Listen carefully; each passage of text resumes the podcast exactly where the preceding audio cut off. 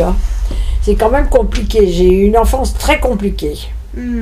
Bah oui, parce que d'abord j'avais pas de père, et puis ma mère était une suffragette, et c'était pas évident parce qu'à l'époque c'était très mal vu, et bon, elle était considérée comme une fille mère, elle détestait cette appellation.